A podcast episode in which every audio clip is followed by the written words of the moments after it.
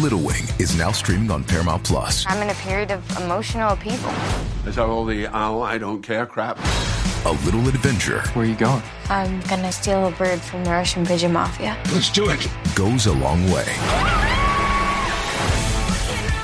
Starring Brooklyn Prince with Kelly Riley and Brian Cox. Life can hurt, but life is sweet. Little Wing, rated PG 13, may be inappropriate for children under 13. Now streaming exclusively on Paramount Plus. This episode is brought to you by Paramount Plus. Get in, loser! Mean Girls is now streaming on Paramount Plus. Join Katie Heron as she meets the plastics in Tina Fey's new twist on the modern classic. Get ready for more of the rumors, backstabbing, and jokes you loved from the original movie with some fetch surprises. Rated PG 13. Wear pink and head to ParamountPlus.com to try it free.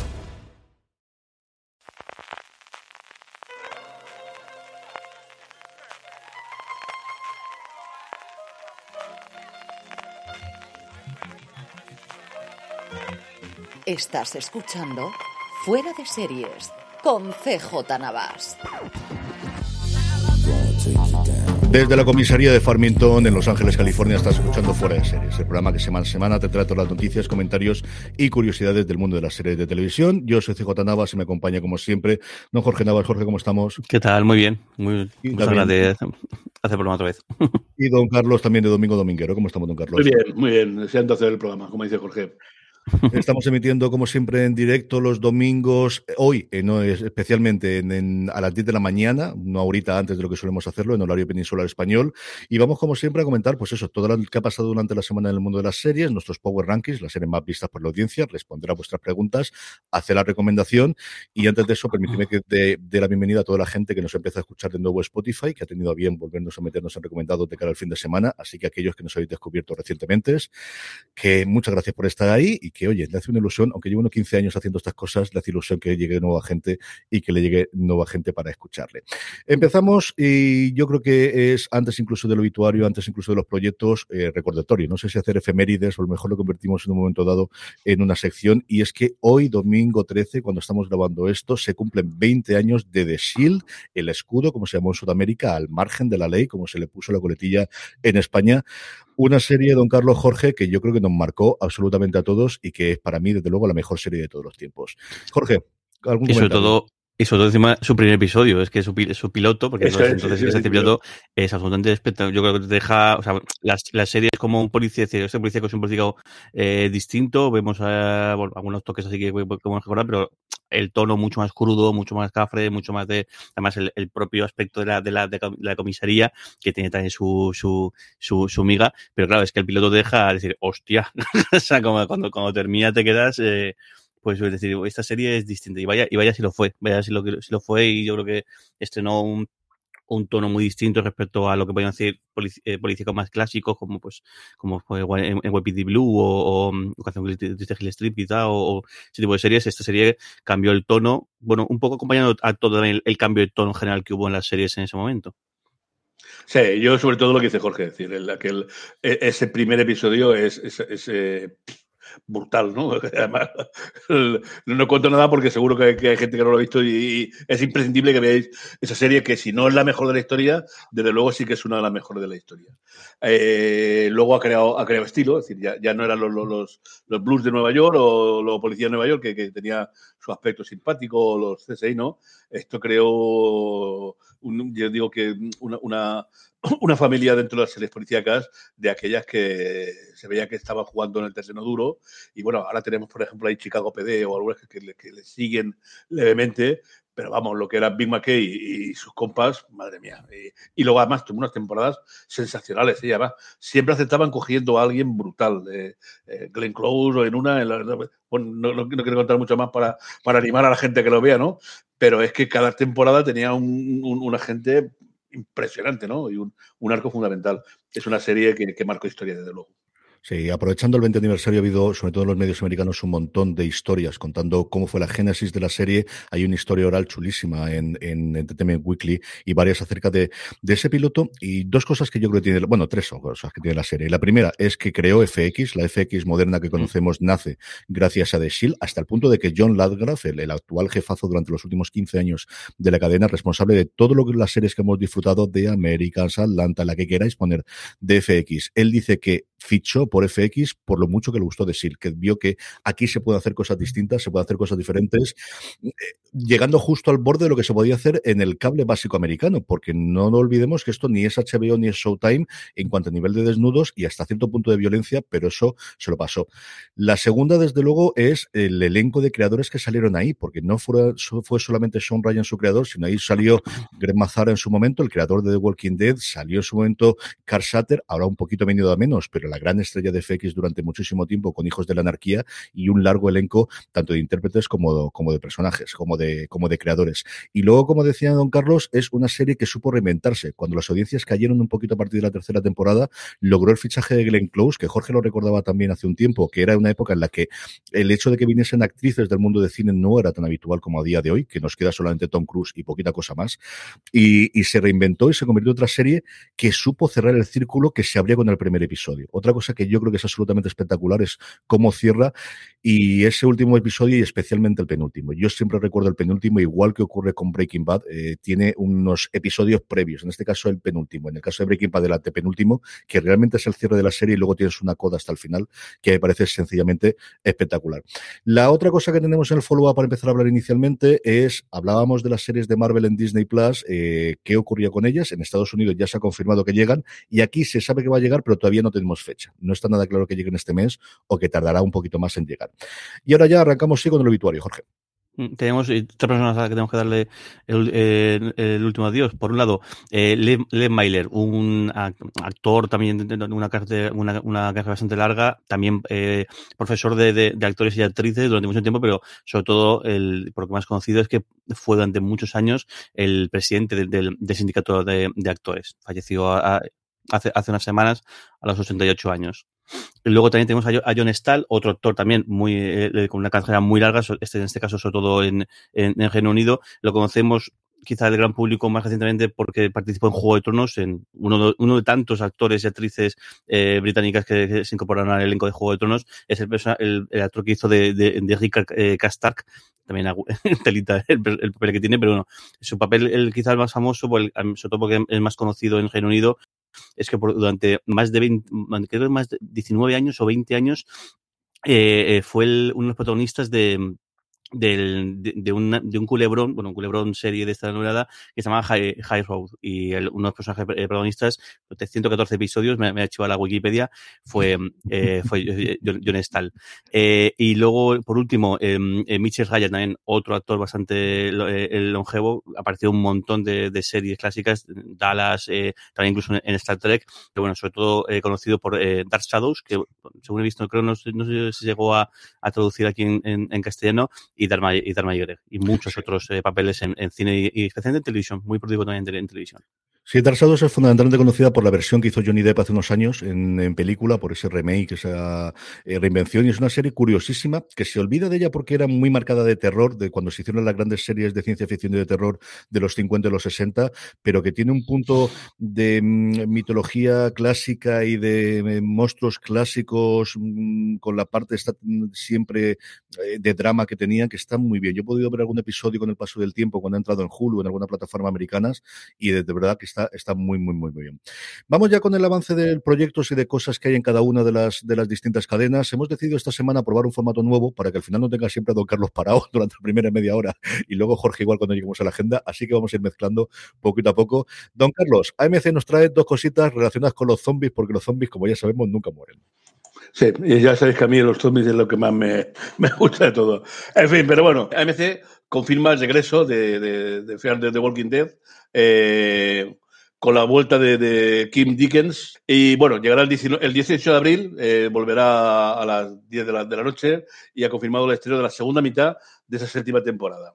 Eh, Kim Dickens, que interpretó a Madison Clark, volverá en esta segunda mitad y transcurre mm, el, el, el hilo conductual, meses después de la explosión nuclear, solo hay una persona, Víctor Strand, que es el que se ha hecho fuerte, ha construido su reino y selecciona fríamente, fríamente a quién puede vivir o no. Otros miembros del grupo pues mm, deciden que aunque tengan que tomar a la fuerza la torre y continuar la búsqueda de ese mítico padre, pues eh, vencerán. Alicia, por otra parte, que ha sido la líder hacia de los antiguos seguidores, tiene una enfermedad misteriosa y teme las repercusiones de sus vidas pasadas. Eh, como veis, eh, continúa todo todo el arco de, de, Walking Dead, que además promete continuar con muchas más cosas, puesto que eh, se está preparando un nuevo spin-off de The Walking Dead, esta vez que estará ambientado en la ciudad de Nueva York. Eh, posiblemente se estrenará el próximo año, eh, La Isla de los Muertos o algo así, Isla del, Muerto, Isla de los Muertos, y se imagina un Manhattan que hace mucho tiempo que está aislado del continente y que está poblado de vivos y muertos por igual. La primera temporada tendrá seis episodios que estarán en AMC y en AMC Plus en Estados Unidos, aunque no sabemos aquí eh, en España cómo, cómo funcionarán. Eh, Lauren Cohan y Jeffrey Dean Morgan tomarán los papeles de Maggie y Negan y el director y coproductor ejecutivo de Walking Dead, eh, Eli Jordan, será el director de la serie. Hay un póster muy llamativo, pues si lo queréis buscar ahí, una puerta bastante siniestra que dice no abras, muerto dentro y con el, el, skyline de, de, Nueva York al fondo. Eh, veremos a ver qué tal, cómo, cómo funciona. Desde luego se estrenará en algún momento de 2023 y habrá que verlo.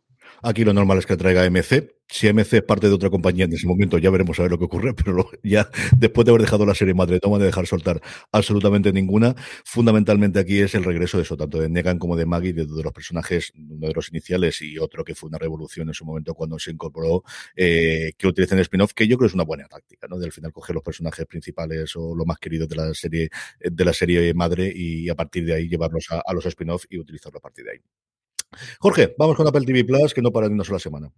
Sí, vamos con TV Plus, que bueno, que, que, sigue, sigue creciendo, aunque no, no, no es con serie de televisión, pero sí con otro tipo de proyectos que bueno, que dan muestra del, del, de hasta qué punto quieren hacer esto eh, grande. El primero, el, que quizá en, en, notición que fue el, el, el, pasado martes, que fue el, evento de Apple, en el que bueno, como siempre presentaron nuevos productos y demás, pero bueno, el primer producto que anunciaron fue un acuerdo eh, para el, para retransmitir dos partidos, si me equivoco, eh, dos partidos de béisbol todo lo, todo lo, todos los viernes en exclusiva en un acuerdo que parece que, a menos según la noticia que me pasas tú de Forbes, eh, junto con entre, entre Apple y NBC, eh, suman 115 millones de dólares eh, ahora mismo. Y bueno, y además en un momento que esto te lo explico tú, yo creo, en, en, tanto en una cosa más con Pedro Aznaz y, y, creo que también en, en el en, en fuera de series en el programa diario, y es que esto salva la temporada, porque ahora mismo la, había cierre patronal, había una huelga patronal en el béisbol y la inyección de pasta de, de, el de Apple, pues como que salva va a permitir que haya, béisbol esta temporada. Les quedaron menos excusas a los, a los, a los dueños de los equipos para hacerlo. Eh, fue una sorpresa, desde luego, que el martes llegasen a este acuerdo para hacer en exclusiva y de forma, parece que internacional, esos dos partidos solo se van a poder ver ahí, no en ningún otro sitio.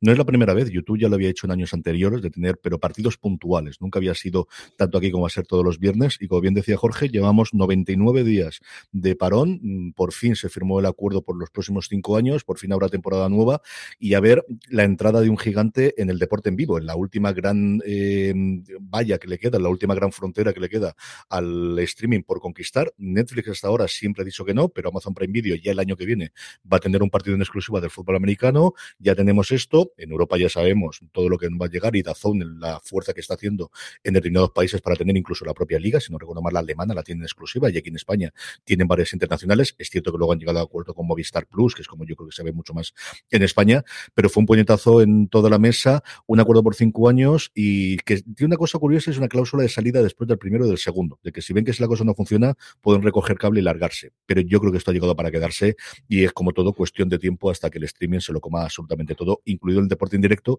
que es una cosa especialmente complicada de hacer en streaming, porque tú te sabes mucho más que yo de esto, Jorge, es mucha gente conectada que quiere ver en el mismo segundo concreto al mismo momento ideal. Sí, no, porque eh, puedes jugar con un. O sea, la trampa aquí está en que internamente funciona como funciona el BitTorrent.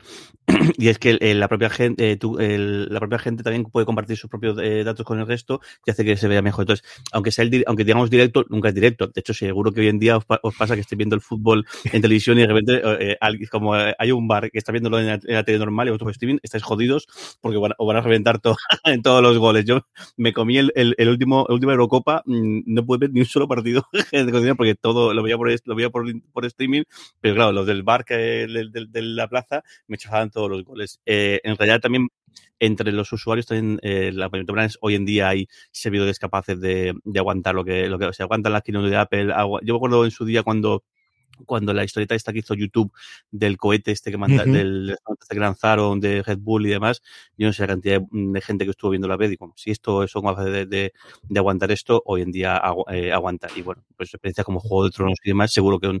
Lo bueno es que teníamos un, un, una petición, ¿no? Un correo ahí de alguien que decía, a ti Carlos José decía, ¿se podría explicar el béisbol en algo? Yo creo que no, pero en fin, ahora luego, lo luego, lo intentamos. luego lo intentamos. no te preocupes, luego lo intentamos en preguntas. bueno, y luego dos documentales. El, uno ya tenemos este, eh, título y incluso tenemos, tenemos trailer, que es de, eh, eh, de Call Me Magic, que es una, un, documental sobre, pues, sobre eh, Irving Magic Johnson. Y me ha gustado mucho el documental porque parece que trata tanto la parte suya de jugador, que al final puede ser la más conocida por el mundo, como su, su, su parte posterior también lo que significó en su momento el hecho de que de que sal, de, que diera a conocer que, que había había pues que era, era, era, era, positivo y que el, el y que así pues continuaba con su con su vida. Y de hecho al final se convirtió en un hombre de negocios un hombre de negocios además pues con ciertas particularidades que le hicieron pues un hombre más respetado aún de lo que fue en, en la cancha. Y luego otro documental lo que pasa es que esto es un personaje que aquí en España es un poco denostado por su igualdad con Fernando Alonso pero sobre Luis Hamilton que ahí igual donde, donde lo veis pues fue Hoy día sigue siendo, bueno, siete veces campeón del mundo, ahí es nada. Eh, creo que el, el, hoy día es, es el único eh, piloto de Fórmula 1 de pues eh, eh, eh, afroamericano negro y además con un pasado con un trasfondo muy peculiar y es que la, la Fórmula 1 como el motociclismo por lo general siempre hace falta tener algún padrino o siempre hace falta tener una pues una familia que, te ayude porque no es barato empezar a meterse en esto. Al final no es como el fútbol que es irte al parque y, pegarle la pelota y ya está sino que pues ir, ir a un, un, un, sitio de karts o un sitio o eres un mecánico o, o, o, tienes gente con dinero el caso de Luis Javier es muy distinto es un tío de un entorno muy humilde y ahí está siete veces campeón del mundo, título de, de, de, de ser, de, de, ser, o sea que, Imperio Británico. Que, y sobre todo que siguen activos. Lo curioso es que, que hayan decidido hacer este, este, este documental ahora que todavía siguen, aunque sí que es verdad que yo creo que está ya cerca del fin de su carrera, pero bueno, pues una figura que aquí pasa lo que pasa por la rivalidad que tuvo en su día cuando fichó, cuando los dos coincidieron en McLaren, pero creo que fuera de, de, de, aquí es un tipo, y sobre todo la gente que sí que, que sí que se sigue la Fórmula 1, lo ven como pues, un grandísimo campeón y un, y un, y un grandísimo piloto. Sí, yo creo que la idea de aquí es doble. Bueno, eh, Apple TV Plus al final lo que quiere es siempre rodearse de estrellas y por eso he hecho el documental de, de Magic Johnson que coincide con el estreno de, de Winning Time, de, de las series eh, o de Tiempo de Victoria de la serie de HBO Max. De hecho, hay otra serie que está en producción, que es una especie de comedia de situación en el, dentro de los Lakers, está producida por Jess Bars, por la actual jefa, que es la hija del que vemos al principio de Tiempo de Victoria, que compra los Lakers a finales de los 70. Y aquí Lewis Hamilton, si yo no recuerdo mal, en el documental de Netflix no aparece demasiado, o él se negó que estuviese en las cámaras, hablo de memoria, ¿eh? que igual no es así, pero es cierto que ha habido una revolución absoluta con el documental que está haciendo por temporadas Netflix, en Estados Unidos especialmente. Aquí yo creo que se ve, pero al menos no me ha llegado, pero no hay podcast de deporte que no oiga. Yo escucho unos cuantos americanos que no digan la revolución que hay hasta el punto de que vuelva allí, que las entradas para ir a ver la Fórmula 1 en Miami esté a precios de la Super Bowl, es lo último que he escuchado Uy. yo. O sea, a ese nivel es en la locura que se está generando ahora en Fórmula 1 y así que todo lo que suena alrededor pues lo van a coger. Eh, pasamos a Disney Plus, hablamos de la parte americana, para la parte de Hulu, que entendemos que aquí no llegará a estar. Este título me tiene absolutamente loco, me vuelve loco este proyecto, Jorge. en inglés es Career, eh, Career Opportunities y Murder and Mayhem, que es oportunidades laborales en asesinatos y, destru y destrucción, básicamente podemos de decirlo. Y bueno, me gusta mucho, en el equipo eh, creativo está el Mike Weiss y, y Cole McAdams, que vienen de hacer Stamptown, que es una serie que tristemente, o sea, que mira que, eh, mira fue divertida su primera temporada y mira que tenía mimbres para eh, seguir, pero bueno, en este caso por un, rollo también de, que se me equivoco, de, tiempos, de que pues, pidió también la pandemia, con lo cual no, mm, tenían que renovar los contratos, no lo hicieron, al final se quedó en el limbo, este, una pena porque tenían eh, varios cómics más de, lo que, lo que está basado la, la serie para seguir, pero bueno, eh, lo bueno es que tenemos ahora esta, esta nueva serie y con, y tenemos al, al dúo protagonista. Mandy, eh, Mandy, eh, Mandy Patinkin, que después de su, pues de su grandísimo eh, en, en, en, Homeland, pues lo tenemos aquí de vuelta en otro, en otro papel. Y, y, y vaya eh, Vin Lance, que el caso es que me suena un montón, pero no estoy, no estoy seguro de dónde he visto esta, esta actriz. Eh, eh, bueno, sí, ha estado, mira, ha estado en, en, en, en ah, no, no, no es en The Good Fight, es en, uh, en Godfriend and Me y, en The Flash. Por eso me suena, me suena de, de, alguna cosa de Flash de, de haberla visto. Si esto desde el principio, van a hacer de unos detectives que en un crucero en el que hay un asesinato lleno de millonarios y tienen que investigarlo, a mí me tiene totalmente dentro esta serie. Me apetece mucho, muchísimo ver qué ocurre con esta aquí. Stamptown tuvo la mala suerte de que era ese momento en el cual todas las compañías decidieron que solamente iban a comprar series producidas por sus propios estudios. En ese momento tenían el estudio, no funcionaba, el, no era del mismo estudio la, la cadena que le emitía, que recuerdo recordar que era NBC, y no recuerdo si esta era una cosa de CBS Studios, a veces Studios, y esa fue una de las razones por las cuales la cancelaron tristemente, una serie que valía muchísimo la pena de, la, de las de los soplos de aire fresco que llegaron en ese momento de las cadenas en abierto americana.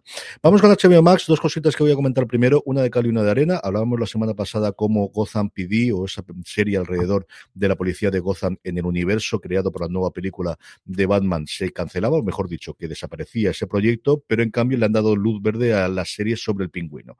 Una secuela del personaje de Colin Farrell en la película, que va a tener el equipo creativo de la propia película que tiene muy buena pinta y pues eso, pues empezar a intentar crear a partir de esta nueva película y este éxito de taquilla un nuevo universo. Y hablando de universos que se intentan crear, pues Juego de Tronos. Y aquí George R. R. Martin se ha cogido su blog, se ha puesto a escribir y ha sacado las cositas y ha contado cómo están. Primero lo que ha dicho es que lo que ha visto de la nueva serie alrededor de la Casa del Dragón le ha gustado. Que hombre, solo faltaba que dijese que no me gustaba absolutamente nada, apagámonos, hasta aquí podíamos llegar. O sea, todos se lo van a perder pero al menos esto yo que sé, que lo, que lo, que lo puedan contar. La otra cosa que tenemos es actualizaciones de cómo están las cosas. Primera, la serie sobre Nimeria, sobre la guerrera o sobre la reina guerrera de Dorne, se llama 10.000 barcos y eh, va a ser eh, creada por Amanda Siegel de Person of Interest, que ya es una garantía de alguien que sabe hacer las cosas bastante bien.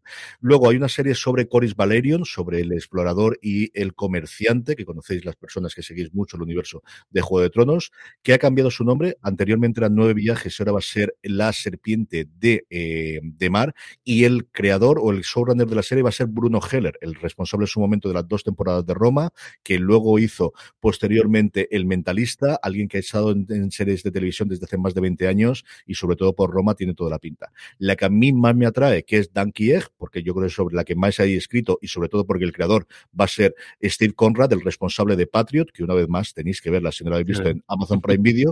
Y luego hay una última que no tiene ni creador ni absolutamente nada más, que se va a ir sobre la tierra de GTs, la tierra que está más inspirada en la China actual, que se llama el Imperio Dorado. Eso es lo que tenemos, como os digo, de actualización de todos los spin-offs que están en proceso de producción, la que ya está en rodaje y ya hay episodios que se están viendo y seguimos sin fecha de estreno. Creo que están mirando cuándo la colocan, si quieren pegarse con el Señor de los Anillos, si la quieren alejar más o menos lo que ocurre, es la Casa del Dragón. Don Carlos, esto no es lo último porque tenemos un estreno muy próximo que es Gentleman Jack, que por fin conocemos cuando va a llegar su segunda temporada. Pues los ocho episodios que, del que costará esta segunda temporada, después de tres años de espera, eh, pues han se estrenarán en HBO Max en mes de abril. Ha aparecido ya un, un tráiler de esta época, de esta serie época, que protagoniza Sura Jones, eh, basada en la vida de Ann Lister y sus codificados diarios. Eh, en esta temporada nos adentraremos en el hogar común con, con su amante Ann Walker en 1834 y los recelos que despierta, que despierta en Halifax, en una ciudad al borde de la revolución. Junto a Suran Jones, en la temporada se contará con Gemma Jones, Timothy West, Jodie May, Catherine Kelly y una playa de, de, de buenos actores eh, de esta magnífica coproducción, recordemos, entre HBO y BBC, en la que Sally Wainwright vuelve a ponerse al frente de la temporada como guionista principal y dirigida algunos episodios por Edward Hall, Amanda Brocci y Fergus O'Brien.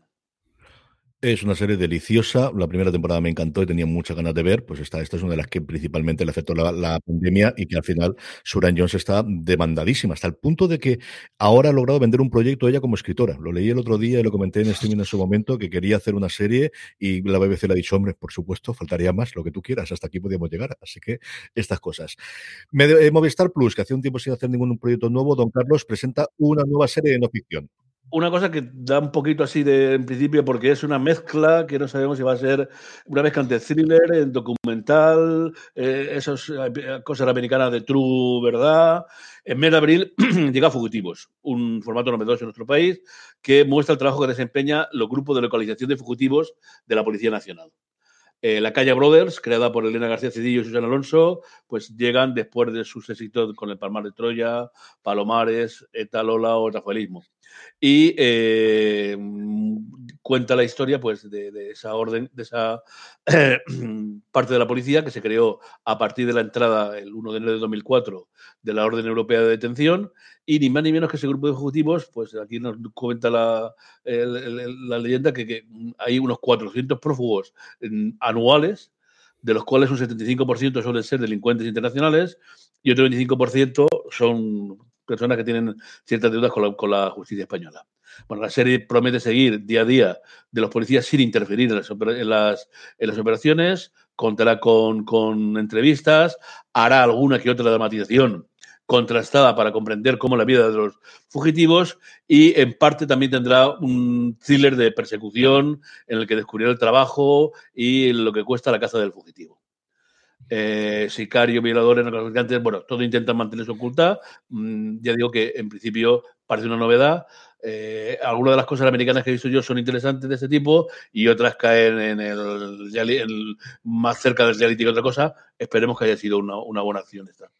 Sí, es una cosa extraña, desde luego. Ahora está muy de capa caída esto. COPS fue en Estados Unidos la que marcó el, funcionamiento. Se aprovechó mucho de no la última huelga de guionistas, sino de la anterior, que es cuando nació COPS, y especialmente con la oleada, sobre todo de The Fond de los últimos años, todo este tipo de series allí en de los mares han caído bastantes. No lo sé. Es una cosa que, tengo curiosidad por ver, a ver qué, factura técnica tiene y esa parte de las recreaciones, pero es una cosa que no, hasta que no la vea, de verdad que no, no tengo nada claro cómo puede funcionar. Netflix, pues un porrón de cosas que para somos lo que somos. La primera y principal en nuestro país es que ficha a los hermanos Caballero, ficha a Laura y Alberto Caballero, los responsables de Aquí no quien viva, los responsables de la que se vecina, los responsables del pueblo. No nos olvidemos de ella, que le ha funcionado muy bien Amazon Prime Video y también a Mediaset para producir su primera serie.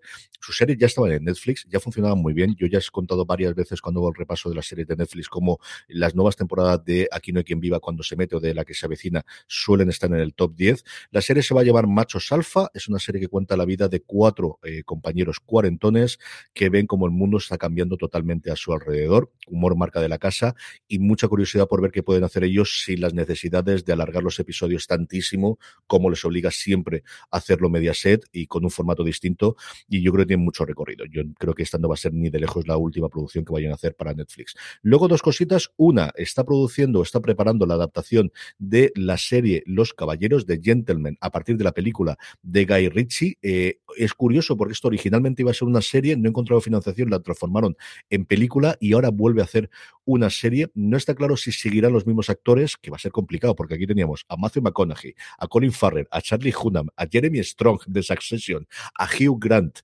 No sé yo si lo lograrán tener a todos o algunos de ellos, pero bueno, en fin, la cosa puede contar.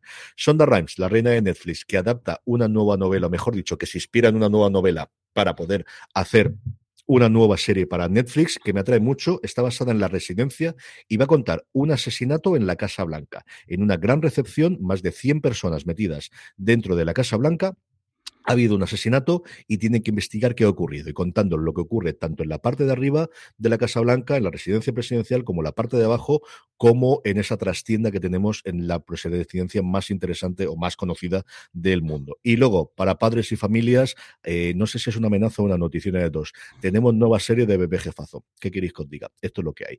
The Boss Baby, de vuelta a la cuna, nos va a llegar a Netflix en mayo, así que pues aquellos que os guste, a mí no me desagrada. No es de las peores cosas que hay en animación para familias, tiene sus momentos, pero aquellos que se horribilicen, pues ya sabéis, intentar escuchar a los críos, o hacerle.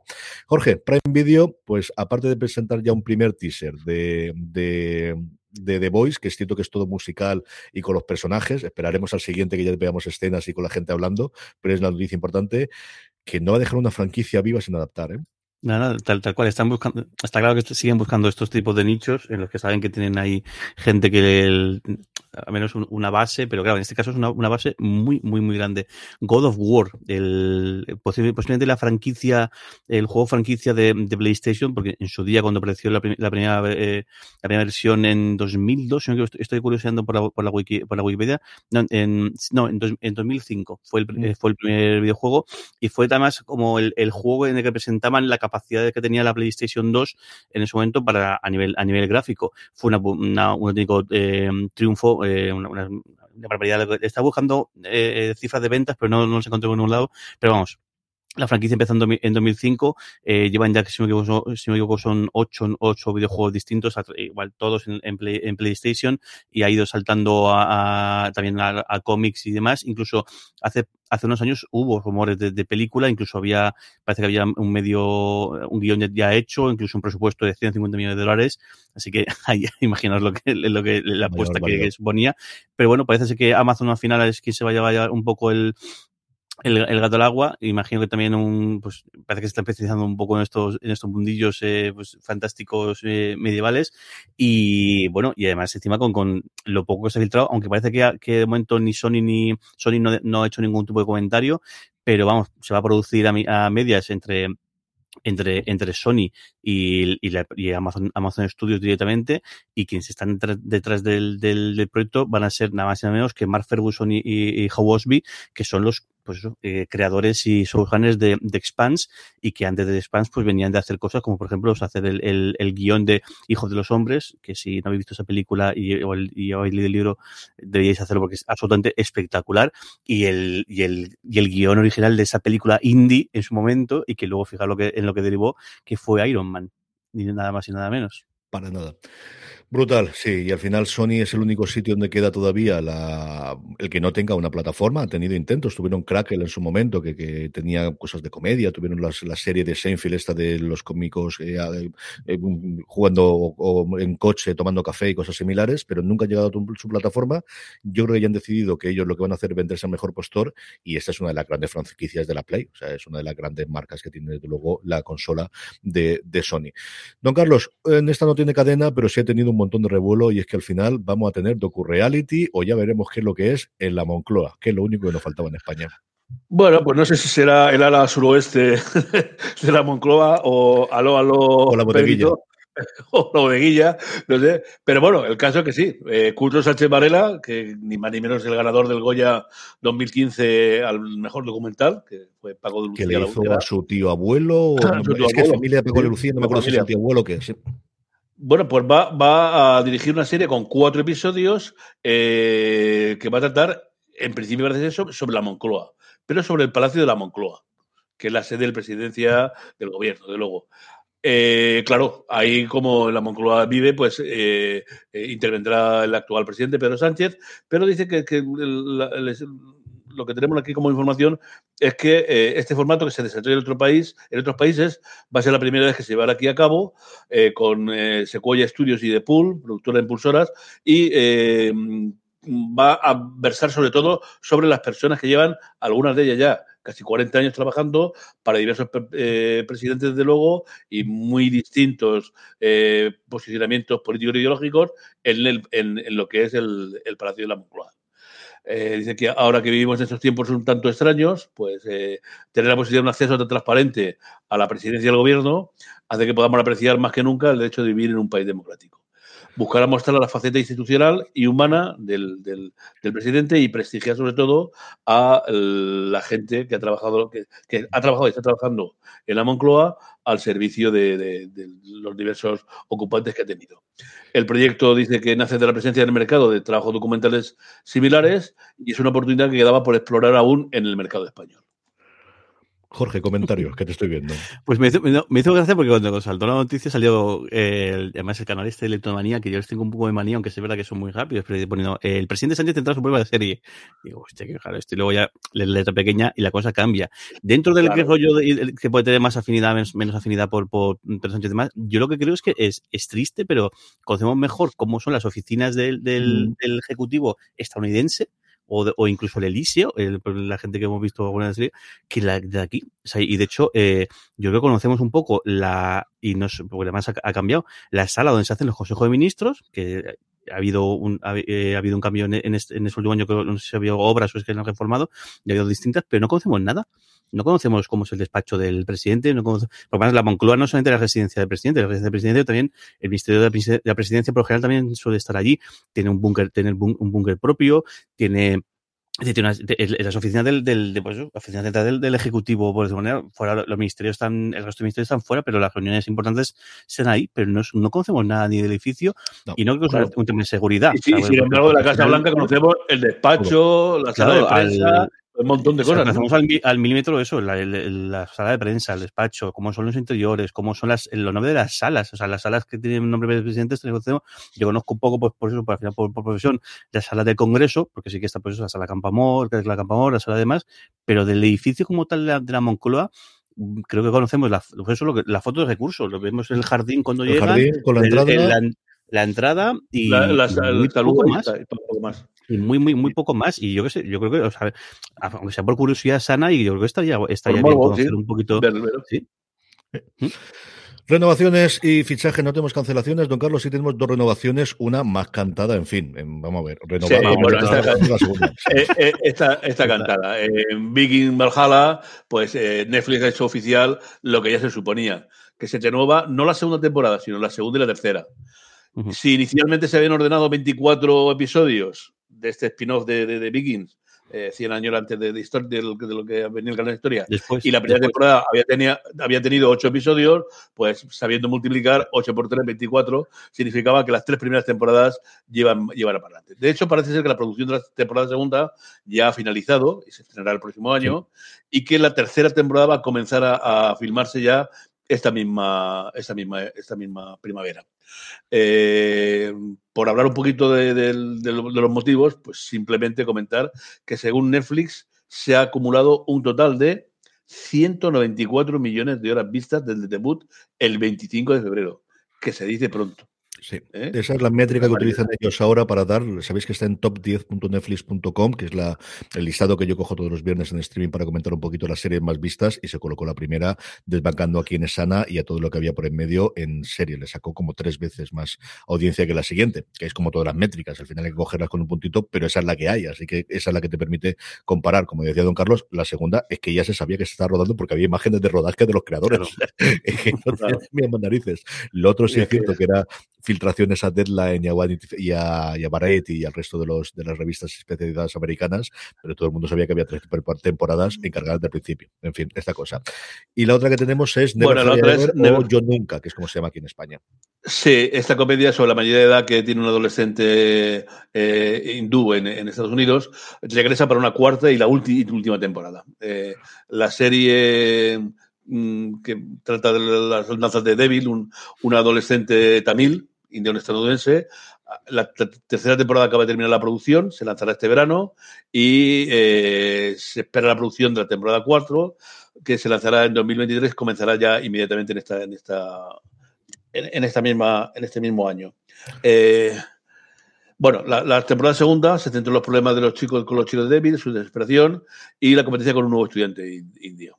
Sí, Eh, y es la serie de. Medicaling, nos ha llevado cuatro temporadas y yo creo que es bueno el que Netflix está acostumbrado, o está aprendiendo a decir que cuando se la va a cargar la renuevas por una última y, y final y todo el mundo queda contento y no cabreas a la gente. Jorge, fichaje rápidamente y vamos con los trailers. Pues eh, esto hay que mencionar eh, siempre. Nick Offerman, pues el, al que, del que su- creo que todo el mundo tiene absoluta pasión por este hombre de que salió especialmente en Parks and Recreation. Eh, ha fichado por, un, por, una, por, por un, el, por una serie de Peacock, ya veremos cómo, cómo llega aquí, si llega, que se llama The, Resort, que podéis imaginar que está basado en un hotel, en este caso un hotel de la Riviera, eh, de la Riviera Maya. Eh, y bueno, sabemos, tenemos, que tenemos algunos de los actores y, y, y actrices que, que va a compartir cartel. Se va a rodar en, en, en Puerto Rico y tiene pinta de ser muy, muy divertida. Es una, una, comedia que viene de, de, la, de la creadora de, de, de Palm Sprint, que también está siendo, ha sido una sensación en los últimos años. Y bueno, pues esa, tenemos que tenerla ahí en, en, en, en seguimiento para que, que, que, más sabemos. Palm Springs es una película deliciosa sobre mm. eh, loops en el tiempo, un rollo Día de la Marmota, pero es de lo mejor que yo he visto en los últimos años. Me encantó, de verdad que me gustó muchísimo, muchísimo, muchísimo, muchísimo. Jorge, vamos con los trailers. Pues tenemos mm, el 5. Esta sería la semana grande, grande del, del, del de los trailers. El, la, la, primera fue además con, con, un pequeño teaser porque eh, las, el, la cuenta en Twitter de, de Obi-Wan Kenobi eh, salió haciendo un, un tuit diciendo hola, ¿qué tal? Básicamente, y luego a, a, las pocas horas después, después de, claro, en el hola, ¿qué tal? tuvo así como varios millones de reacciones al, al tuit y luego ya salieron con, con el, con el trailer, pues posiblemente la serie más, eh, más esperada de, de, de, Disney, Disney, Plus. Y luego, pues tenemos unas cuantas más. Antes mencionabas tú también el, caso de, The Voice, el, el, teaser de esta tercera eh, temporada. Comentamos también el, caso de, Call Me Magic, el documental de, de, de Apple TV Plus y luego tanto Star New, New Worlds, que ya tenemos, ya tenemos la fecha eh, ya tenemos la, fecha, ya, ya tenemos por fin el tráiler y también el tráiler de esta primera, primera parte del final de, de Better Call Saul, que como sabéis será en, en, dos partes, una en breve y otra para, para, para verano. También tenemos ahí el, el tráiler disponibles. It's Kaylee Cuoco for Priceline. Ready to go to your happy place for a happy price? Well, why didn't you say so? Just download the Priceline app right now and save up to 60% on hotels. So, whether it's Cousin Kevin's Kazoo concert in Kansas City, go Kevin, or Becky's Bachelorette Bash in Bermuda, you never have to miss a trip ever again. So, download the Priceline app today. Your savings are waiting. Go to your happy place for a happy price. Go to your happy price, Priceline. Every day, we rise, challenging ourselves to work for what we believe in. At U.S. Border Patrol, protecting our borders is more than a job, it's a calling. Agents answer the call, working together to keep our country and communities safe. If you're ready for a new mission, join U.S. Border Patrol and go beyond. Learn more at cbp.gov/careers. Pues vamos a verlos, escucharlos un ratito y un poquito como hacemos siempre. Esto es lo que nos va a traer Obi-Wan Kenobi, mucho tatuí, muchas cosas y algo más.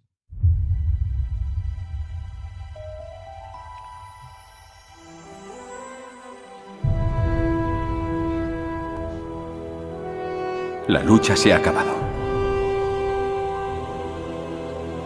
Hemos perdido.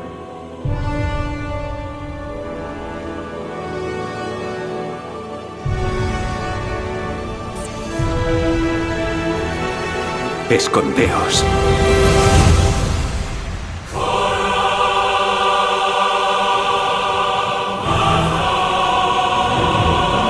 La clave para cazar Jedi es la paciencia. Los Jedi no pueden evitar ser como son. Su compasión deja rastro. El código Jedi es como una desazón. Es superior a él. ¿Dónde está?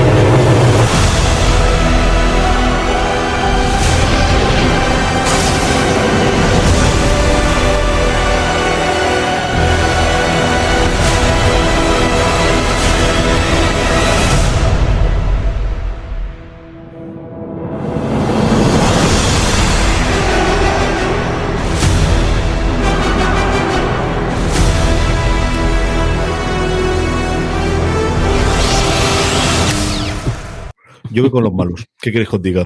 Me vuelven locos los inquisidores. Y el gran inquisidor con la espada dando vueltas, que es cierto que sí, que ya sé que salió en su momento y que, que está todo en la serie de animación de Dave Feloni. Yo había una cosa había visto y luego me he leído todas las cosas. Estoy totalmente a favor de los malos. Mira por qué sobrevive Obi-Wan. Creo que, creo que es la primera vez que sale una mujer eh, como, como Sith, si me equivoco. Imagino que, que, que los, que, los, que, en el- que en los dibujos igual sí que habría alguno, pero creo que es la primera que, que sale. Pero bueno, además, un trailer lleno de guiños a las primeras, a la, a la segunda trilogía, a la- al episodio 1, 2 o 3. Tanto la música como las escenas que, que vemos tienen mucha, mucha mención, mucha referencia al, al especialmente la música, lo que más recuerda al episodio 1, 2 y 3. Sí, aquí nos dicen también, además, que yo creo que es una cosa que ha dicho Juan Maluengo, que poner Duel of the Fates, la, la, la música de la primera trilogía, que yo creo que es de las mejores cosas que tuvieron esa trilogía, hace que suba enteros totalmente. Es tremendamente para fans, está muy chula, está muy bien, está. mm, eh, tenemos Tatooine, pero tenemos otros mundos, que yo creo que es otra cosa que quiere decir de por fin salimos un poquito del planeta, que todos le tenemos mucho cariño a, a Tatooine, pero yo creo que hay que salir un poquito de aquí y tener cosas diferentes. A mí me ha gustado. Don Carlos, ¿qué te ha parecido? Bien, me ha gustado mucho. Eh, se respira todo el ambiente de, de- de Star Wars. Ya sabéis que yo soy más tre- eh, Trekkie, pero bueno, eh, promete. Bueno, pues Bueno, si eres Trekkie, compensamos. tenemos algo para poner a hacer. Lo pondremos también en Universo Star Trek, que grabaremos esta, esta tarde, pero esto es la nueva serie de Star Trek, el primer vistazo a Strange New Worlds.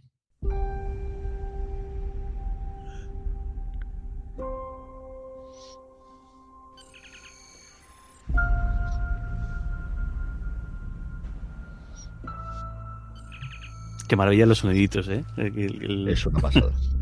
Al respeto todo lo de la serie clásica. En fin, eh, sin comentarios. ¿Eh?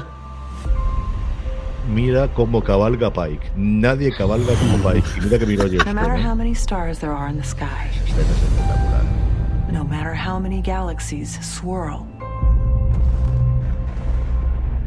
¿Cómo han cambiado los efectos especiales, don Carlos? Oh. Desde el Enterprise saliendo, ¿no? Hombre, el Capitán sin camisa, que es también un homenaje a la serie clásica. Esto como tiene que ser. señor.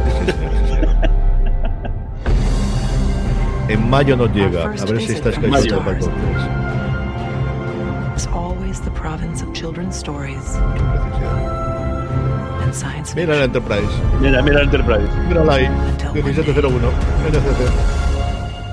It isn't. Pero se ha quitado la barba. Ese es el fallo. Yo creo que la barba.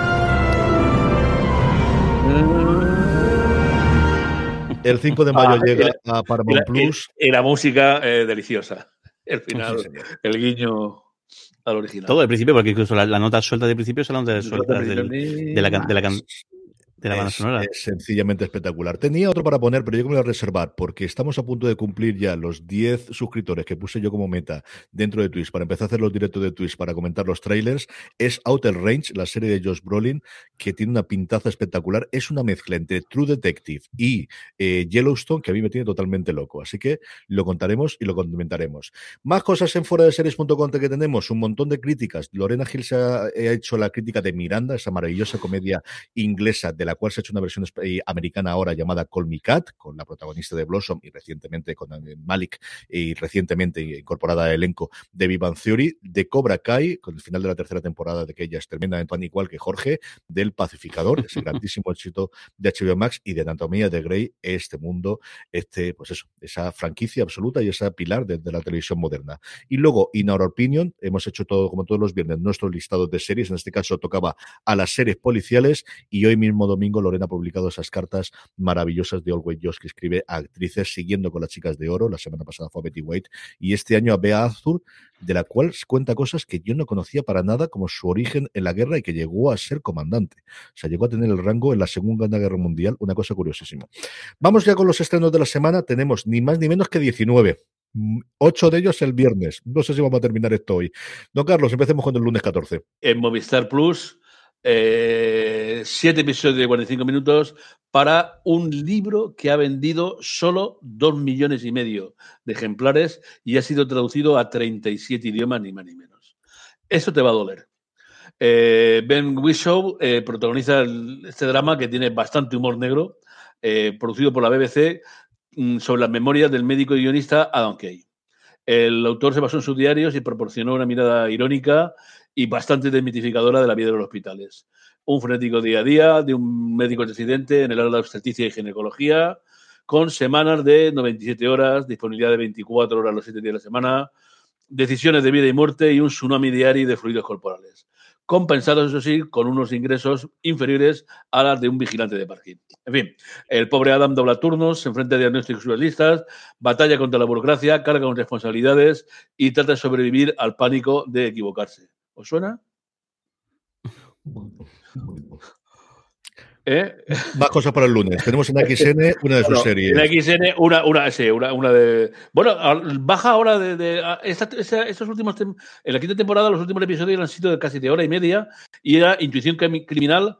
eh, la serie vuelve en una. En esta quinta temporada, de las, sexta, de las seis que tiene, vuelve con 10 episodios. La policía austríaca, Angélica Senel, quien lo veis, es una cosilla deliciosa porque eh, tiene una vida bastante ajetreada entre la pelea con el gran jefe, que está intentando siempre tirarla, una relación muy extraña con su ex, digamos que parece ex eh, marido, que además es el forense, que se encarga, y unos compañeros que lo- la, la- la- la vuelven loca entre el subordinado y la pareja que, que le ayuda. Pero es una un- de esas series que para un lunes es magnífica porque te quita, eh, te, te- te hace olvidarte de todas las cosas. Vuelve a los 45 minutos usuales y 10 episodios. Ahora, Ahora, mejor. el- a- añadirá lo único, los problemas que tiene con un pequeño hijo adolescente, que en fin, eh, filtrea un poco con los nazis y la- las armas y tal. Una cosita de simpática, como siempre. Vamos al martes, Jorge.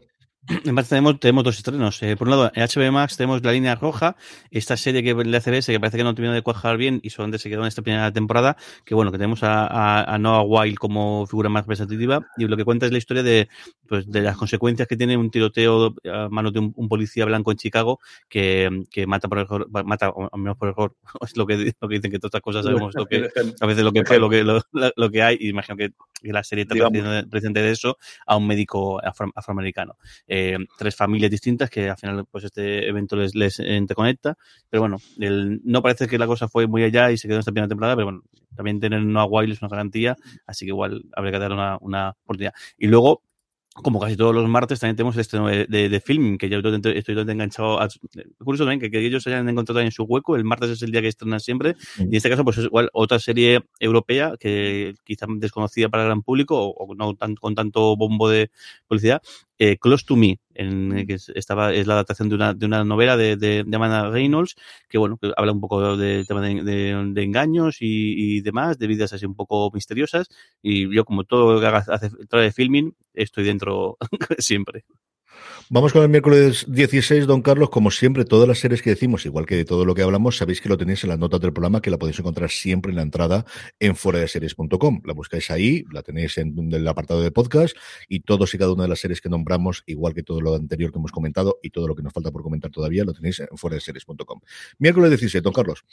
Bueno, un, estreno familiar nuestro de Netflix, no es de España, pero sí que es México, y es Dalegas. Diez episodios para narrar las aventuras de un grupo de adolescentes que se han detenido con, haciendo carrera de coches, pero en una de ellas ha pasado algo que hace que tengan que huir a Ciudad de México, buen sitio también para ocultarse, desde luego, y un sitio tranquilo y relajado, desde luego, para reconstruir sus vidas y eludir el peligro o intentarlo al menos. Y el mismo día en Cosmo, oye, que, que, Cosmo hay que ver lo que trabaja esta, esta, esta cadena, hay que aplaudirlo por, por, estas series policíacas un tanto olvidadas y, y que no, no, no, no, no figuran en ningún sitio y las rescata. Eh, los pequeños asesinatos de Agatha Christie, años 70, es decir, no es la de siempre, la del comisario y la, y la deliciosa ayudante que tiene, es ocho episodios de casi dos horas cada uno de ellos, sí, eh, que, eh, pero en, en, París. Conocemos a Annie Greco, la, una mujer que fue nombrada comisaria en Lille, en Francia, en 1972, eh, una experiencia un poco del gobierno, y dice que cuenta pues con, la ayuda de un exaltado Max Beretta, que es su, un macho alfa al cual le cuesta decidir orden de la mujer, y le encarga que mmm, lo, eh, acuda a una psicóloga, hacer terapia, George Belcourt, una joven con dinero, talento y que además es una gran investigadora. Una estética de los 70, pop, con colores llamativos, esa vestimenta, esa música de movimiento feminista y con cierto grado de chauvinismo masculino y con buen humor. Veremos a ver. Sí, El primer es, es La Noche Eterna, se llama. Cosmo ha echado el resto, desde luego, para compras en, en marzo, el, el- el- día, bueno, el, mes en general, ¿no? Del que al final he dedicado para, para por el Día de Internacional de la Mujer y tiene un montón de estrenos. El más importante lo nombramos la semana pasada, que era de Newsreader, pero le quedan varios de aquí hasta final, hasta final de, de mes. Y de hecho nos mandaron un calendario con todos los estrenos chulísimos y con litografías que dice las fotos, a ver si lo cuelgo en redes sociales si me acuerdo. Vamos con el jueves 17, Jorge, que nos queda todavía un porrón de cosas y vamos casi una hora de programa ya. Pues tenemos el jueves tenemos en HBO eh, en Minx, una- el estreno de, este- esta serie, pues, también basado un poco en la, en la historia real, el, el historia real de la creación en, los, en el final de los años 80, si no me equivoco, de la primera, de la primera eh, eh, revista erótica pensada a un público un público femenino. Tiene bastante bastante eh, buena pinta. Luego otra que tiene esta sí que te, de, muy graciosa que se llama Tierra Natal que es una serie belga originalmente está está también basada en una historia real de dos hermanos que en un momento dado deciden importar tierra de, de, Marruecos para dar sepultura a, gente musulmana ahí, en Bélgica y Netflix ha hecho con los derechos para distribuirla internacionalmente, con lo cual algo tienen que haber visto seguro. Y luego esta otra de Sundance TV que tiene la pinta de ser un dramón del cagarse, que se llama Hijos de la Nieve y es, cuenta un poco la investigación de la desa- desaparición de un, de un bebé, en el cual pues, hay dudas de si ha sido propia familia o no ha sido familia, pero tiene pinta de ser bastante eh, durilla. Yo de Tierra Natal, que en la versión americana se llama Soil, eh, llevo dando la batalla, vamos, de la tabarra bastante tiempo desde que vi el primer tráiler porque me parece una idea brillantísima. Brillantísima. No he podido ver los episodios porque se me ha acumulado toda la semana que voy a contar yo que no sepáis vosotros y ahora sí que voy a comentar algunas de las que, las que he visto porque creo que tiene más repercusión, pero esta prometo que voy a verla y que como me guste tanto como espero, voy a dar mucho la tabarra en los próximos tiempos porque la premisa me parece deliciosa. Los tres trailers, los tres teasers que han sacado me han gustado muchísimo y me parece una idea brillantísima, brillantísima. Don Carlos, hay que agarrarse los machos. Ocho estrenos para el viernes 18. Para el viernes, ni más ni menos. Venga, vamos a empezar con uno que me apetece muchísimo. Eh, la unidad, en Movistar. Eh, la segunda temporada, los seis episodios de 50 minutos de, de- nos van a narrar cómo eh, los miembros de la unidad, que ya conocimos en la primera temporada, tienen que enfrentarse, pero ahora a una caza de los terroristas contra ellos. Al mismo tiempo, de- de buscar un topo, que es posible que exista en el equipo liderado por, por Carla, y mm, eh, mm, promete la misma acción que vimos en la primera, pero aquí ahora mucho más, porque se trata de que todos ellos que han pagado un alto precio por convertirse en un objetivo directo y eh, pelean por, por- por su propia vida. Más cositas. Eh, otra cosa, va- yendo rápido. En HBO Max se estrena DMZ. Eh, basada en el cómic eh, homónimo, cuatro episodios eh, para ver en un futuro cómo en Estados Unidos que se ha visto envuelto en un futuro cercano en una amarga guerra civil que ha dejado a Manhattan como una zona desmilitarizada, DMZ, de ahí, que ha sido destruida y aislada del resto del mundo. Jorge, habla tú un poquito del cómic, que a ti te gusta muchísimo. Pues el cómic es una, es una, es una maravilla.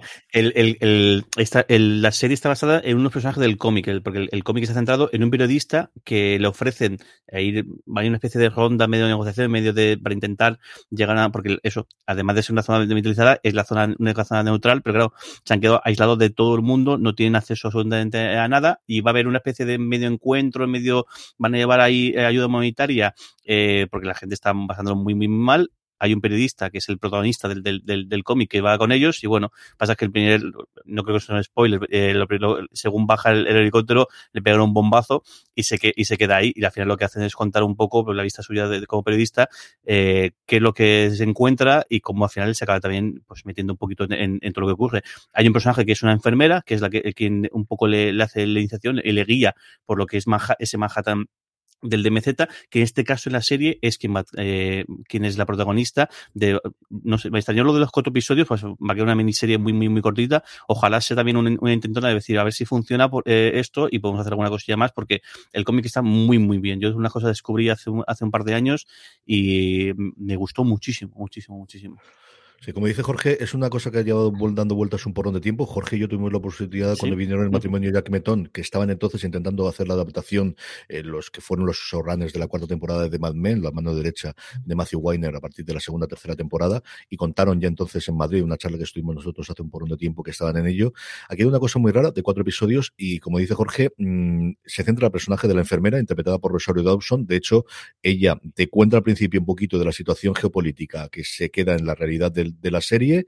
Ella ha perdido a su hijo, que por una circunstancia no pudo salir de Manhattan como sí hizo ella para lo que queda ahora de los Estados Unidos, que es la parte del este, para como si digamos lo que eran las colonias originales. La otra parte no te llega a decir en lo que yo he podido ver quiénes son o cómo se ha formado, poco a poco lo vas contando.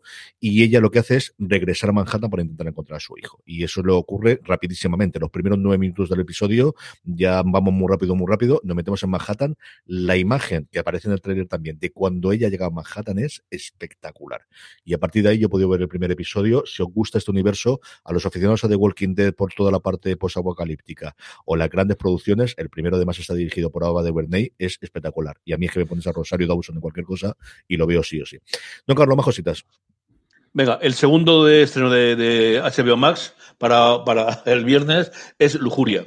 Ocho episodios en el que cuatro mujeres de mediana edad, eh, suecas, de Estocolmo, luchan para mantener viva su libido en un mundo sexualmente frustrante. Una de ellas, que es investigadora de salud pública, realiza un estudio titulado El sexo es un camino hacia la salud y hace que ella y las amigas se cuestionen la vida sexual y piensen por qué eh, ha sido reemplazado por eh, la rutina, la carrera profesional, los hijos, el matrimonio, el divorcio, bla, bla, bla, bla, la, la gimnasia y demás cosas. Nos vamos a Apple. Apple estrena We Crashed, otra historia de pareja triunfadora que resulta ser mm, rozando la, la, estafa.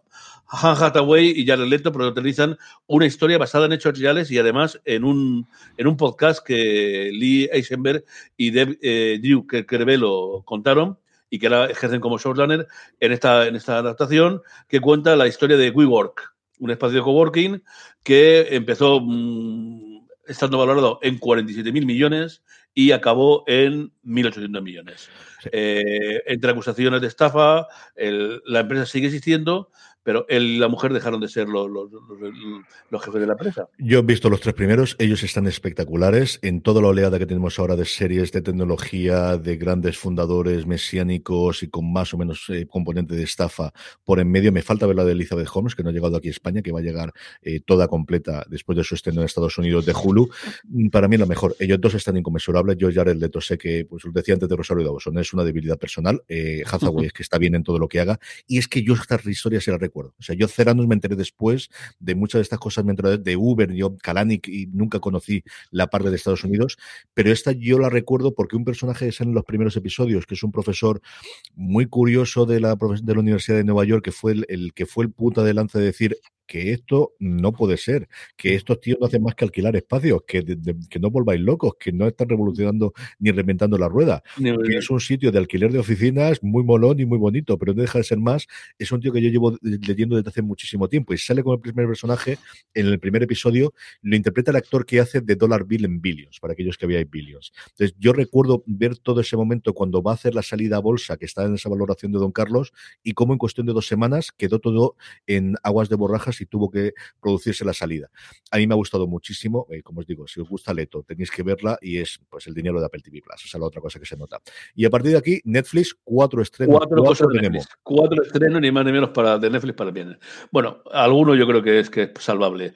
Eh, este de aquí es una, ocho episodios de una serie polaca, Monstruos de Cracovia, donde una joven atormentada por su pasado se une a un enigmático profesor y sus prodigiosos alumnos que investigan deidades eslavas y, perdón, y sucesos paranormales. En fin, bueno, eh, no creo que pueda contar mucho más de, aquí. Eh, luego, eh, ocho episodios también para Eternamente Confusos y Deseosos de Amor. Un veinteañero solitario suele estar aconsejado mal por un modo imaginario e intenta eh, no sabotearse a sí mismo para encontrar novia. En fin, eh, pasemos a, ya a los dos últimos que prometen más. Humoristas en París. Seis episodios para la nueva serie de Fanny Herrero. que triunfó con Call Me Agent, que recibió el, el, Internacional sobre el- los representantes de artistas, y ahora se ha centrado en el mundo de los propios artistas. Eh, Droll cuenta la historia de hobby de cómicos monologuistas mm, en un local, eh, bueno, del mundo de, stand-up, en un local que previamente había sido un restaurante vietnamita y que ha sido reacondicionado para esos humoristas que, que monologuistas cómicos y que intentan hacer reír a la gente, ¿no? Eh, la propuesta nació de Netflix a, la propia Fanny Herrero, que mm, comenta que pensó qué hacer y descubrió los clubes de comedia y quiso insis- eh, eh, insistir un poco más. Eh, la serie está protagonizada por cuatro jóvenes actores, el rapero John Busey, Elsa Well, Jan Sien y Mariana Gebb, que también, al igual que los, que los propios protagonistas de la serie, están intentando lanzar sus, eh, sus, caseras. Y el último viernes, la segunda temporada de Top Boy. ¿eh? Eh, los que han visto la primera, en Top Boy una serie que fue salvada por, por Netflix, ya que ya la había cancelado Channel 4, la cadena británica, por no tener audiencia. Eh, Netflix la aprovechó y aprovechó la, popularidad del cantante para lanzar la serie que triunfó. Eh, la vuelta ha sido un, enorme, un, un- enorme éxito y esta segunda temporada cuenta la historia de Dos Han, que lleva al imperio un poco más allá de- de Londres y, claro, más dinero significa más problemas y más eh, líos. Eh, la, la serie tenía que haberse estrenado anteriormente, pero se retrasó la, la- esta temporada, que cuenta, eh, bueno, también está la cuarta de- prevista, que era Jamaica. Ah, perdón, y me, daba una más. Las inclemencias del amor. Eh, se me había escapado hasta el final. Pero esa está para el domingo. Esa está para el Ah, domingo. ah, perdón, el domingo. Sí, la tenía Jorge, que apuntar. sábado 19. El sábado tenemos un estreno de, en, Netflix eh, 25-21, que eh, me he puesto curiosidad, eh, perdón que me enrollo, pero es que es bastante curioso. Es una, es una serie coreana, el, parece que es, una, es un drama eh, el- medio adolescente, medio, medio ju- juvenil, porque son dos, dos, perso- dos personajes de 25-21 años que se, que se enamoran. Ella aspira eh, a competir en, en el, equipo olímpico de, de, de, Co- de- de Corea de, de esgrima. Lo curioso es que ha pasado, en, parece que a nivel nacional debe ser bastante importante porque fue justo a finales del, si- del siglo XX, en el momento de la, de la crisis económica eh, gorda en Corea, del Sur, con lo cual imagino que el contexto, pues allí tiene que tener mucha, mucha amiga. Y, pero lo curioso es que, primero, que la serie se está emitiendo ahora mismo, o sea, es una serie que se emite ahora mismo en, en, en Corea del Sur los, los viernes y los sábados, si, si, si no me equivoco, el episodio doble, pa- no sé si como lo hará Netflix y lo que hará es todas las semanas poner dos episodios, y está ahora mismo en la antena. Ahora mismo, eh, hoy que es día 13, hoy se, se emite el capítulo número 10 de 16 que tiene, tiene la temporada, no para de crecer en audiencia, vemos aquí la ficha de la Wikipedia, tenemos la, la- el, el SARE que está haciendo, tanto a nivel nacional como a nivel Seúl, que tiene un SARE, un SARE propio, y no para de crecer. Empezó con un 6% y eh, un 7% en el caso de Seúl y ya va por el 10 y el 11%, la serie más vista en su franja y siendo cable, ni siquiera siendo a- abierta. Y bueno, pues también un- un- una peculiaridad, de, eso, yo creo que la primera vez que Netflix hace algo así, el, el hacer algo que se está emitiendo en antena, pero imagino que habrán visto que, que esto está funcionando muy bien y para que veamos el empuje de las series coreanas para que se animen a hacer algo de esto, que además el rodaje se ha tenido que cancelar por, por un contagio en COVID. Así que ya veremos si cumplen, lo- si dicen, dicen que no, que no hay problema, que está todo bajo control. Pero vamos, se están ahí jugando al límite, al límite, vamos. El equipo ejecutivo de Netflix de Corea este año y el año pasado se van a ganar los bonus, pero vamos, Bueno. con toda la de Dios, es una de las grandes ventajas que tienen. Y es que mientras Amazon Prime Video empieza y Apple, te puedo contar yo lo que tiene internacionalmente, eh, ellos se lo han tomado muy en serio, ya no solamente de representación para tener y con una, pues eso, con una agencia de marketing o una agencia de comunicación para dar a conocer los estrenos y para fichajes, sino toda la parte de la producción. Y es que Corea, pues eso, nos dio el juego de calamar y nos está dando cosas como esas. Don Carlos, Sí, ahora y otra más. Domingo 20. Otra más, otra, otra más coreana, por- hablando de eso, ¿no? Eh, ¿Pensabais que una oficina de- de- del tiempo era un sitio inhóspito y aburrido? Pues no, Las inclemencias del amor, eh, una serie dramática con 16 episodios y nos muestra el romance, las tensiones entre Jin Ha-kyung, una mujer inteligente con personalidad fría que lidera el equipo, y Lee Shi-woo, un tipo que puede parecer torpe y tonto, pero que tiene un coeficiente intelectual de más de 150 y que se toma muy en serio su trabajo en el servicio. Pues con esto hacemos la última pausa y vamos ya con los correos, con vuestros comentarios en directo a través de twitch.tv barra fuera de series, los power rankings, las recomendaciones y cerramos el programa.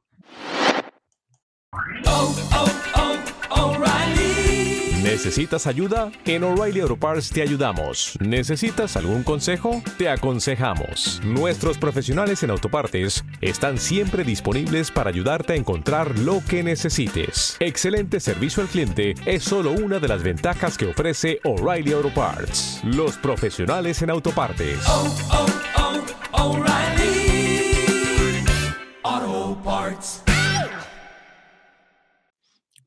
En Fuera de Series. Ya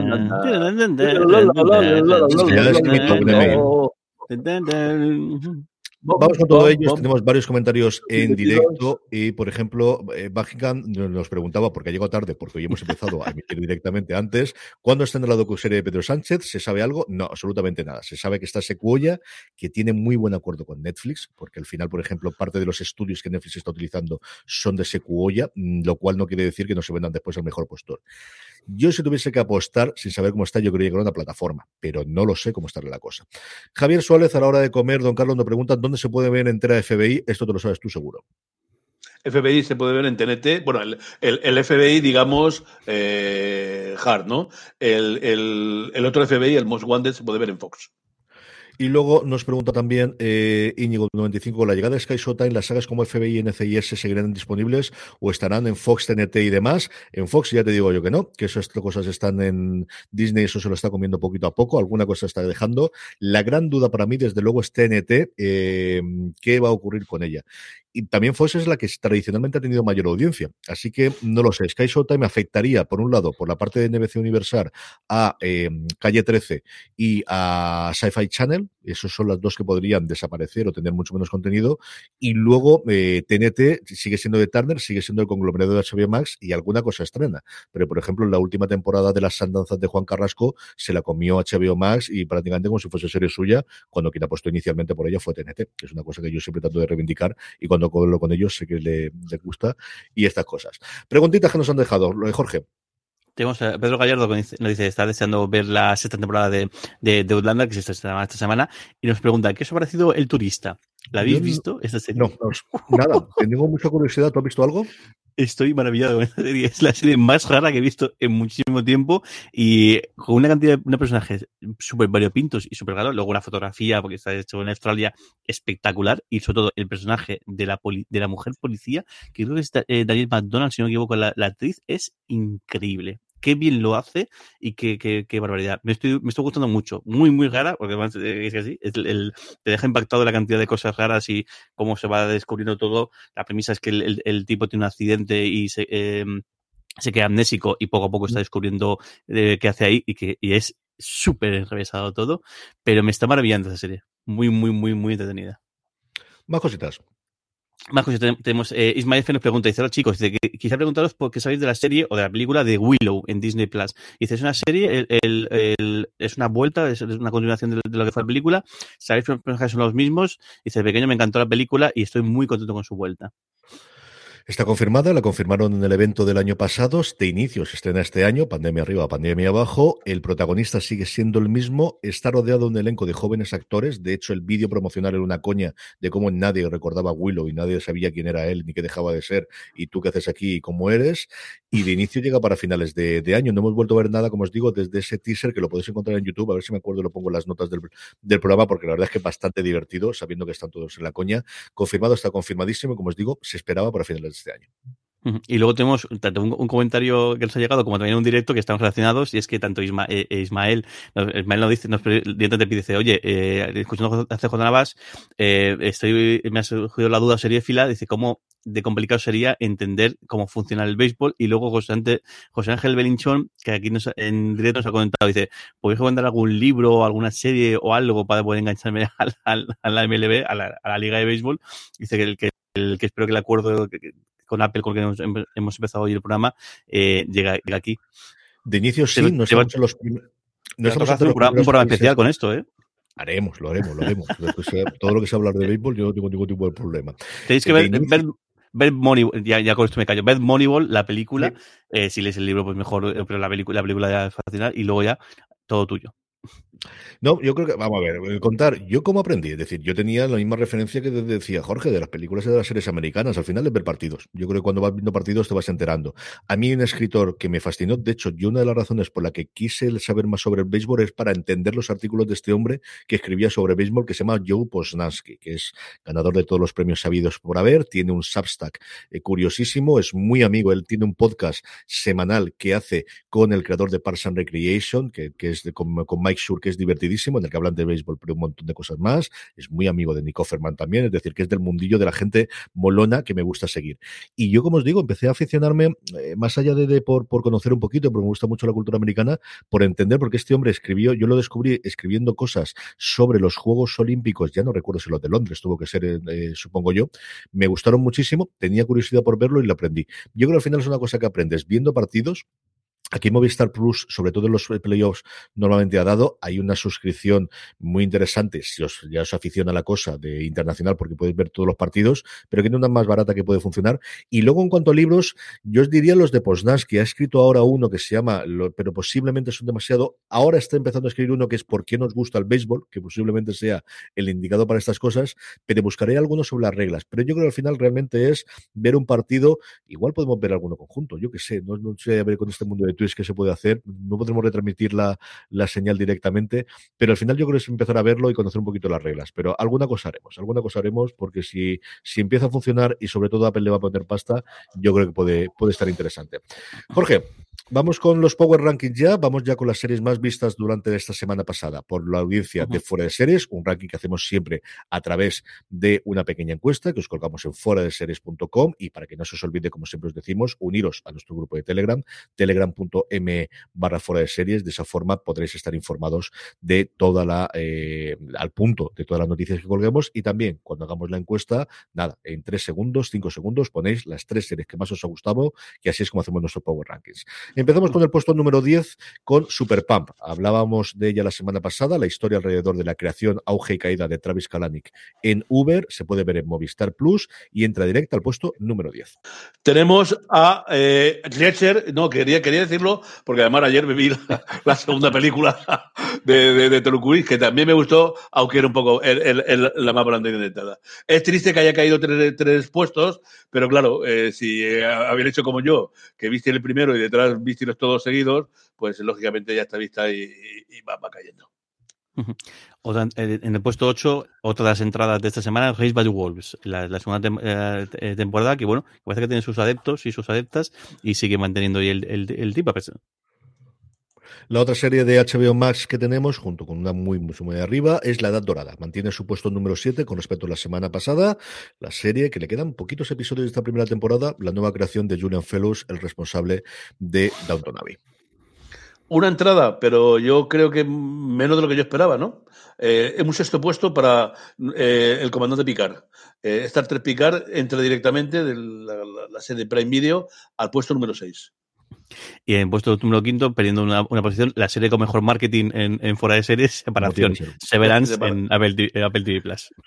En el 4 sube cuatro puestos, la subida más importante de la semana de Marvelous Mrs. Maisel.